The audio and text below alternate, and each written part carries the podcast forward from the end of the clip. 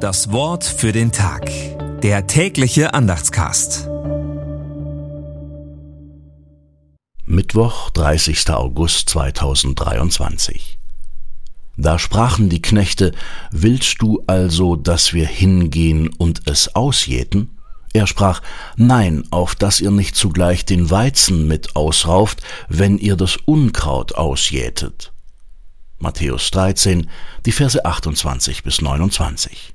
Gedanken dazu von Eckehard Graf. Jesus hat viel Geduld. Zum zweiten Mal erhalten wir von Jesus persönlich die Deutung eines Gleichnisses.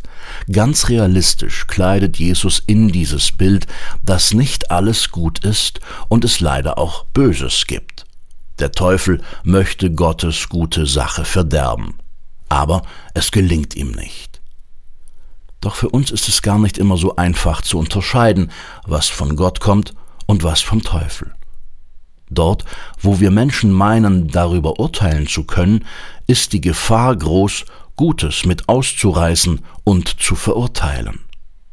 Diese Aufgabe übernimmt Gott am Ende der Zeit. Bis dahin hat Jesus viel Geduld mit uns.